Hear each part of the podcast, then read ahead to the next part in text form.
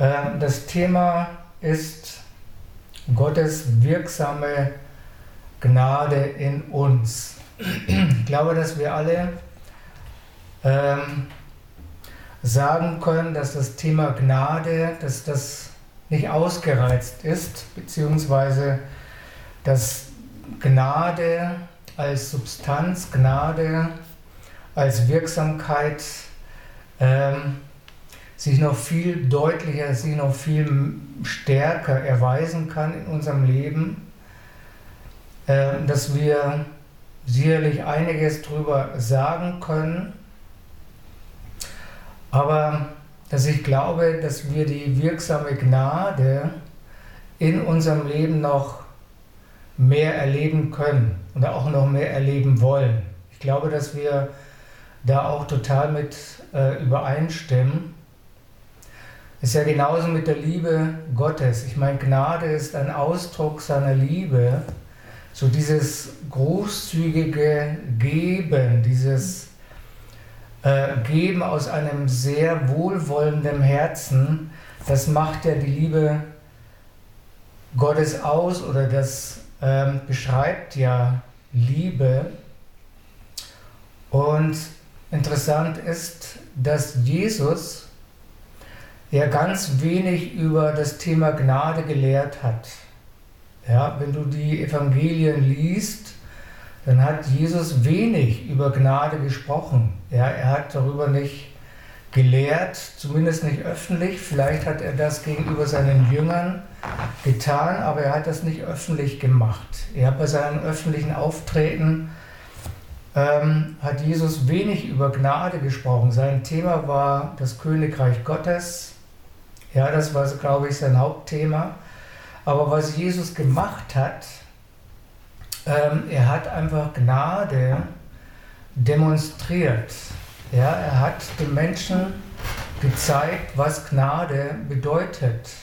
Ja, sie haben das also hautnah erlebt. Zum einen über eine gnadenvolle Botschaft, ja, aber auch ähm, das, was Gnade, was dieses Großzügige, dieses Wohlwollende betrifft, haben sie erlebt durch Heilung, durch Versorgung, Zeichen und Wunder. Ja, und äh, somit bleibt das Thema Gnade immer ein Thema, weil wenn wir die Bibel lesen, dann ist Gnade etwas, was Ewigkeitswert hat, bis in alle Ewigkeiten. Da gibt es auch Bibelstellen darüber. Und ich bin fest davon überzeugt, dass wir dass es uns, ich sage mal so, dass es uns viel besser geht und viel besser gehen wird, je mehr wir auch von dieser Gnade, von diesem Reichtum der göttlichen Gnade erleben. Davon bin ich total überzeugt und eigentlich muss Gnade, ist, äh, ist nicht das Gnadenbrot. Ja, Gnadenbrot ist ja irgendwie, äh, morgen kommt der Henker und du kriegst dann vorher nochmal das Gnadenbrot das ist nicht dieses Brot von Gnade, sondern Gnadenbrot ist dieses Brot vom Himmel. Ja, so wie Johannes beschreibt äh, im Johannesevangelium Kapitel 1, dass Gnade und Wahrheit äh, durch Jesus Wirklichkeit geworden ist.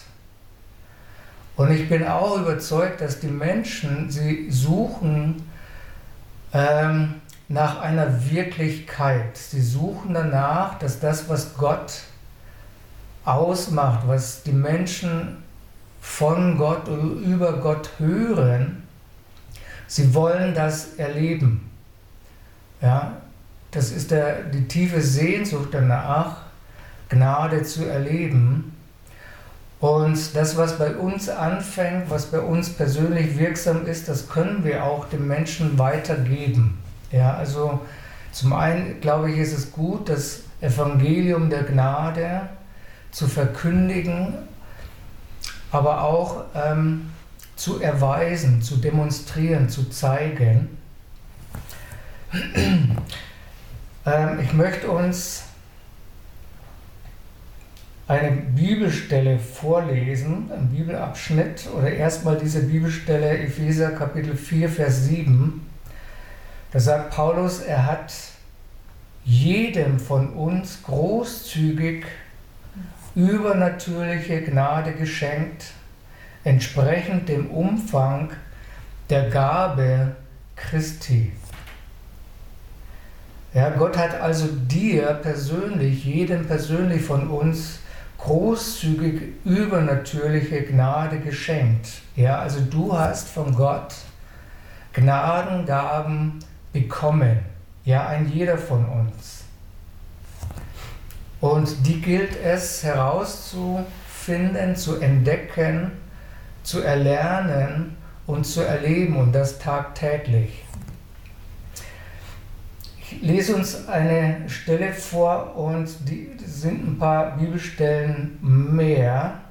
Und ich fange schon bei Epheser 3, Kapitel, Kapitel 3, Vers 18 an, gehe dann bis Kapitel 4, Vers 7. Und ich möchte gerne ähm, die Bibelversstellen aus Epheser 3 auch vorlesen, damit wir den Zusammenhang sehen zu dem, was Paulus schreibt und was wir lesen können in Epheser Kapitel 4. Ja, da heißt es ab Vers 18, und, und lasst euch mal diese Worte wirklich auf euren Gaumen zergehen. Diese Worte sind wie Honig. Ja, diese Worte sind wie Salböl. Lasst euch mal diese Worte auf, eure, auf eurer Zunge oder in euren Herzen regelrecht zergehen, weil sie sind so powervoll, so kraftvoll, dass alleine darüber es sich lohnt, sich den Tag über Gedanken zu machen. Ähm, die Bibelstellen sind übersetzt aus der Passion Translation. Hier heißt es, dann werdet ihr in die Lage versetzt, das zu entdecken, was jeder Heilige erfährt. Das große Ausmaß der erstaunlichen Liebe Christi in all ihren Dimensionen. Wie tief, intim und weitreichend ist seine Liebe wie beständig und umfassend sie ist. Endlose Liebe jenseits des Maßes, die unser Verständnis übersteigt. Diese extravagante Liebe ergießt sich in euch, bis ihr von der Fülle Gottes überströmend seid. Zweifelt nie an Gottes machtvoller Wirksamkeit, in euch zu wirken und all dies zu vollbringen. Er wird unendlich mehr erreichen als euer größtes Anliegen, euren unglaublichsten Traum und eure wildesten Vorstellungen übertreffen. Er wird sie alle übertreffen, denn seine wundersame Kraft gibt euch ständig neue Energie. Jetzt bringen wir Gott all den herrlichen Lobpreis dar, der von jeder Gemeinde in jeder Generation durch Jesus Christus aufsteigt. Und all das, was sich noch in Zeit und Ewigkeit offenbaren wird. Amen. Und jetzt Epheser 4, die ersten vier, sieben Verse. So, Paulus schreibt das in dem Zusammenhang, was er vorher über diese multidimensionale, grenzenlose, wirksame Liebe geschrieben hat. Ja, Paulus schreibt, hat das geschrieben, als er im Gefängnis war. Da sagt er, als Gefangener des Herrn bitte ich euch, heilig zu wandeln, in einer Weise, die eurem hohen Rang angemessen ist, der euch in eurer göttlichen Berufung gegeben ist. Mit zärtlicher Demut und stiller Geduld zeigt immer Sanftmut und großzügige Liebe zueinander, besonders gegenüber denen, die eure Geduld versuchen mögen. Seid treu, die süße Harmonie des Heiligen Geistes unter euch in den Banden des Friedens zu bewahren. Ein Leib und ein Geist zu sein, wie ihr alle berufen wart, in dieselbe herrliche Hoffnung auf göttliche Bestimmung.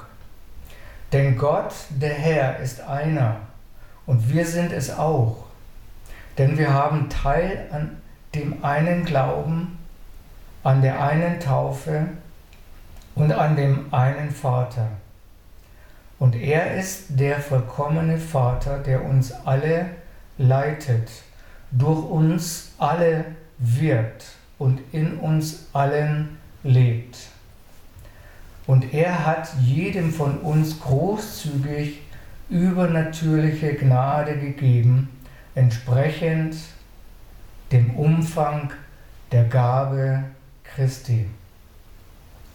So in Vers 1 sagt er, als Gefangene des Herrn bitte ich euch, heilig zu wandeln, in einer Weise, die eurem hohen Rang angemessen ist, der euch in eurer göttlichen Berufung gegeben ist. So keiner von uns ist ein unbedeutender Niemand. Ja, in Christus gehören wir zu einer royalen, einer königlichen Familie. Ja, und Paulus sagt, es gibt keinen Bedarf für uns, stolz oder eingebildet oder minderwertig und verklemmt zu sein. Wir sind alle Söhne und Töchter, Erben und Miterben und mehr als Überwinder. Ja, so Paulus sagt, wandelt in einer Weise, die eurem hohen Rang angemessen ist. So dein Selbstbild, sprich dein Glaube über dich selbst, bestimmt die Art und Weise, wie du lebst. Ja, ein König oder ein, ein Herrscher, jemand, der reich ist, jemand, der bemittelt ist, jemand, der eine sichere Stellung hat, dem wirst du das ansehen, dem wirst du das dem wird, das wird man sehen, das wird man merken, das wird man feststellen an seiner Sicherheit im Auftreten, an der Art und Weise, wie er spricht, an der Art und Weise, wie er plant, an der, in dem, womit er rechnet, wovon er ausgeht, weil er weiß, ich bin König, ich bin Herrscher, ich bin, da wo ich bin, ist oben. Ja, und so wie du, so wie wir uns selber sehen, das wird man uns anhören, das wird man uns ansehen. Ich habe mal nachgeschaut, dieses Wort Berufung, weil er spricht ja über Berufung. Das Wort berufen oder Berufung heißt laut und direkt mit Namen angesprochen. So Gott hat das nicht geflüstert, Gott hat das nicht illuminatenhaft irgendwie seinen besonderen Anvertrauten mitgeteilt, sondern Gott hat es laut und direkt ausgesprochen, wozu er dich berufen hat. Ja, und, und Gott möchte heute Morgen, dass du dich persönlich angesprochen fühlst, weil diese Berufung hat er mit deinem Namen verbunden. Er hat gesagt, Erik, du bist berufen. Erik, du bist königlich. Erik, du bist zu dem und zu dem berufen. Ja, er hat also die Berufung nicht verallgemeinert, sondern indem er sie mit einem Namen verbunden hat oder weil er sie mit einem Namen verbunden hat, darfst du das ganz persönlich nehmen, dass du königlich bist. Du bist kein Niemand, du bist nicht ohne Hoffnung, sagt Paulus, du bist nicht unterbemittelt, sondern du bist der, der du bist. So nochmal dein Selbstbild oder deine Einsicht und deine Ergriffenheit der Berufung, die Gott dir gegenüber ausgesprochen hat, wird diesen, diese heilige Lebensart beflügeln. Ja, und ich weiß, wovon ich rede, dass die Berufung alleine, das Wissen, wozu ich berufen bin, das Kennen meiner Vision oder der Vision Gottes, die er für mich hat, ja, setzt ungeahnte Kräfte frei. Ja, das gibt so einen, einen Biss, das gibt so einen, so eine Zähigkeit.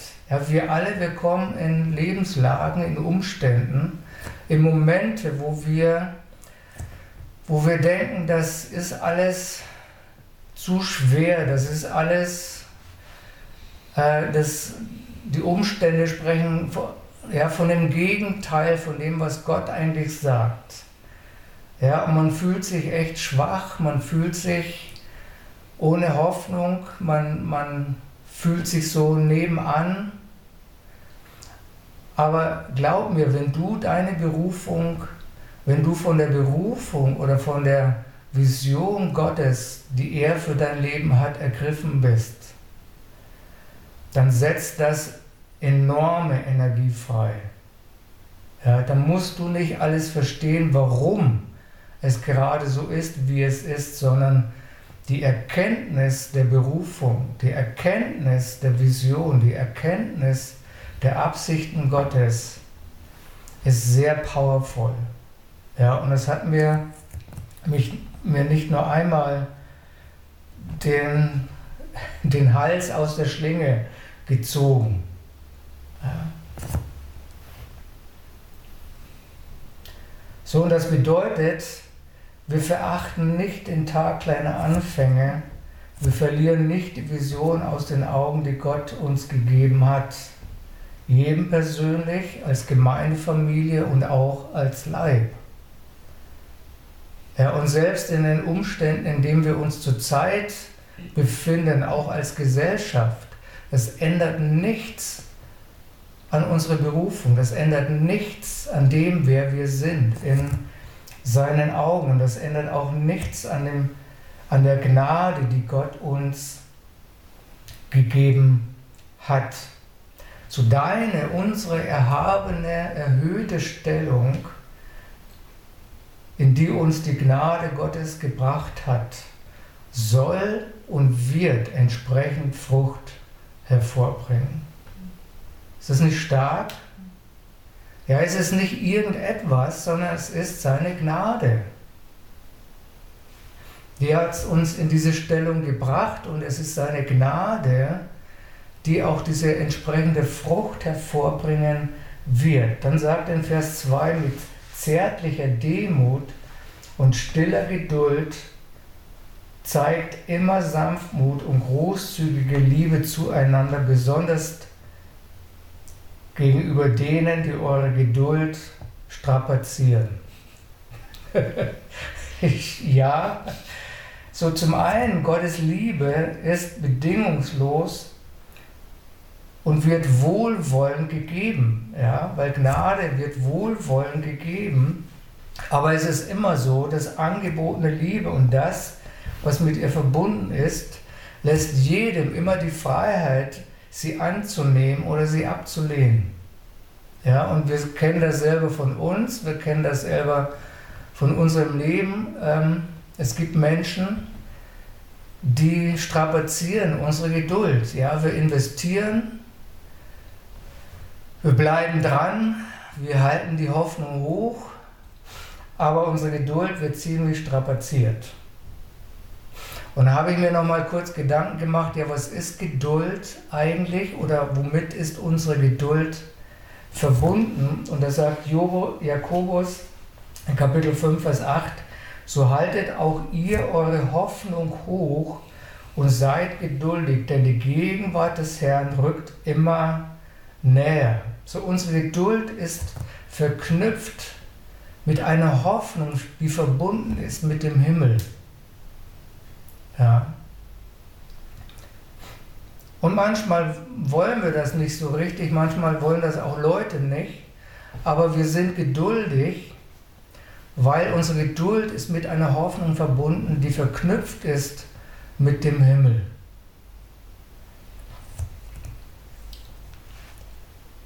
Und dann sagt er Epheser, hier weiter in Epheser 4, Vers 3, seid treu, die süße Harmonie des Heiligen Geistes unter euch in den Banden des Friedens zu bewahren und ein Leib und ein Geist zu sein, wie ihr alle berufen wart, in dieselbe herrliche Hoffnung auf göttliche Bestimmung. Denn Gott, der Herr, ist einer und wir sind es auch, denn wir haben Teil an dem einen Glauben, an der einen Taufe und an dem einen Vater. So Gott hat jedem Einzelnen von uns an einen bestimmten Platz mit eingebunden. Und der Teufel wird immer versuchen, dich aus dieser Verbundenheit herauszustehlen. Ja, das, was Paulus hier anspricht, wenn man sich darüber Gedanken macht, dann wird der Feind dir immer oder uns immer Argumente liefern, warum es besser ist für uns alleine zu leben, warum es besser für uns wäre, sich der Gemeinschaft, sich herauszulösen aus der Verbundenheit. Ja, da gibt es, wenn Paulus sagt, bewahrt die süße Harmonie des Heiligen Geistes, seid verbunden mit dem, mit dem Band des Friedens, ja, dann äh, wissen wir, dann gibt es Disharmonien, ja, durch Unverständnis, Streit, Meinungsverschiedenheit oder Bitterkeit, die uns sagen wollen, zieh dich heraus, ja, nimm dich heraus aus der Gemeinschaft, ja, behalt alles für dich. Und Gott möchte, dass wir das nicht tun, dass wir verbunden bleiben, dass du verbunden bleibst und an dem Platz aufblühst, den Gott dir gegeben hat, in dieser Verbundenheit. Vers 6 und Vers 7 und er ist der vollkommene Vater, der uns alle leitet, durch uns alle wirkt und in uns allen lebt. Und er hat jedem von uns großzügig übernatürliche Gnade gegeben, entsprechend dem Umfang der Gabe Christi. Ich lese nochmal diese zwei Verse vor, übersetzt aus der Message Bible. Und die sagt, ein Gott und Vater aller, der über alle herrscht, durch alle wirkt und in allen gegenwärtig ist. Alles, was ihr seid und denkt und tut, ist vom Einssein durchdrungen. Aber das bedeutet nicht, dass ihr alle gleich aussehen, sprechen und handeln sollt. Aus der Großzügigkeit Christi wird jedem von uns seine eigene Gabe gegeben. Ja, was steckt in diesem Abschnitt drin? Ja, so viel, über das wir nachdenken können, so viel, das wir erleben können. Und das alles hat seinen Ursprung in der Liebe Gottes, die sich ausdrückt durch seine Gnade, die er jedem von uns gegeben hat. Und diese Gnade ist nicht undefiniert. Ja, sie ist nicht irgendwie irgendetwas, sondern sie ist definiert durch eine Gabe oder durch Gaben, die Gott dir gegeben hat. Und Jesus wünscht sich für uns, dass wir diese Gaben erleben miteinander, ja, im Verbund. Und trotz unserer Unterschiedlichkeit in unseren Gaben, in unserer Berufung, sind wir eins. Ja, dieser eine Leib, diese eine neue Mensch. Paulus sagt an einer anderen Stelle, wenn ein Glied am Leib leidet, so leidet der ganze Leib.